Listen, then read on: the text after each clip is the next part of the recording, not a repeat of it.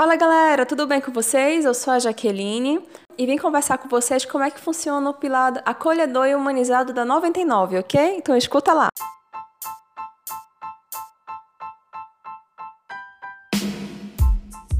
Então ele precisa ter três fases: um início acolhedor, uma conversa atenciosa e um fim humanizado. Ou seja, dentro do nosso atendimento, não importa se ele tenha 3 minutos ou 10 minutos, a gente precisa seguir algumas sequências lógicas. E esse início acolhedor, ele é fundamental para que o cliente ele sinta vontade em conversar com você. Sendo assim, é super importante que a gente capriche nas boas-vindas. Por quê? Porque essa é a forma que a gente vai fazer com que o cliente se sinta acolhido. Se ele se sentir assim, consequentemente, ele vai gostar de iniciar uma conversa com você, ele vai se sentir bem em expor o problema para você porque ele vai sentir que você é a pessoa capacitada para poder ajudar ele. Então, como é que seria isso na prática? Então, boa noite, bem-vinda a 99. Me chamo Jaqueline, com quem eu falo, por gentileza? Vamos supor que a pessoa fala: Olá, sou a Joana. Joana, tudo bem com você? Como é que você está? É, Joana, eu vou precisar que você me forme alguns dados para que eu possa verificar esse sistema, o seu problema. Teria como você me informar? Perceba, gente, que no intervalo de tempo isso, a conversa ela flui com uma certa lógica. Como assim? Na medida que eu me apresento, olá, bem-vinda a 99, me chamo Jaqueline, com quem eu falo, a pessoa fala o seu nome, eu, em seguida eu posso perguntar como é que você está. Isso é o gancho para que se ela esteja é, mal-humorada, se esteja estressada com algum problema, ela vai desabafar, ela vai ali falar o que está acontecendo. Se ela vir tirar uma dúvida, se for um problema mais de uma outra maneira, ela vai se expressar de uma outra maneira. E essa é a minha deixa para que eu identifique o perfil desse usuário, certo? Então, na medida que eu identifico esse perfil, tem como eu ir para minha próxima etapa, que seria justamente essa conversa atenciosa.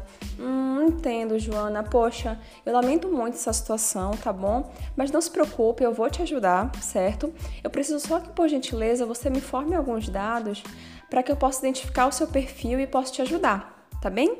Então, assim, eu dou um significado da coleta de dados. Eu não já chego no atendimento apenas coletando os dados. Ela segue uma sequência. Eu me apresento, pergunto como ela está. A partir disso, ela informa como ela está, informa o problema, né? E aí, no caso, eu dou um sentido, um significado para a coleta dos dados. Quando eu coleto esses dados, em seguida eu analiso o problema, peço um momento, por gentileza.